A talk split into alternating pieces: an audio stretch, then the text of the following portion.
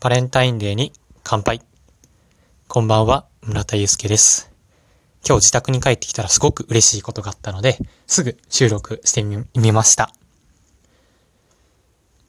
その今、僕は自分の部屋にいるんですけれども、帰ってきたら机の上にチョコレートが2つ置いてありました。こちらが母親からのバレンタインデーチョコだったんですね。で、まあ、こうやってもらえること自体も嬉しいんですけれども、特に僕の母親が素晴らしいなって思うのが、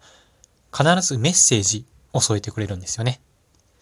今回は、ハッピーバレンタイン、お口に合えば嬉しいですと。かわいい、あの、JR のペンギンの付箋に文字が書かれていました。やっぱりこうやってネットとかで、まあ、文字でやり取りする時代において、手書きで文章をもらえるっていうのがすごく嬉しいなと思いました。やっぱり手書きから伝わる情報っていうのはたくさんあるなと思いますし、なんだろうな、持っている、こうやって実際に手に持てるっていうところが、うーん、なんだろうな、愛着が湧くというか、すごく嬉しい気分っていうのを高めてくれます。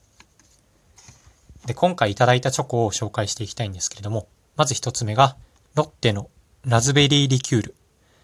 こちらアルコール分が2.8%入ってますね。いや、いいですね。大人のチョコレートです。何のお酒なのかちょっとわかんないんですけれども、まあこれは僕が大好きなラミーとかバッカスとかに続く第3のチョコレートでして、いや、もうね、お酒と飲むのがね、楽しみですね。でも今ちょっと風邪ひいて治ってきたばかりだったので、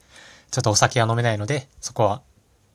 また後ほどということにしたいと思います。もう一つが、こちらもロッテのチョコレートですね。チェリーブランデー。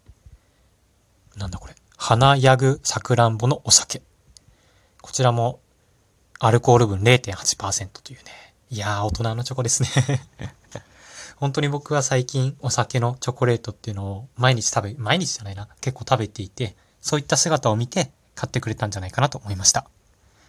いやー、3月14日はホワイトデーだと思うので、僕も手書きでメッセージを添えて何かプレゼントをしたいなと思った、そんな夜です。まあお聞きいただいた通りちょっと鼻声が本当にね、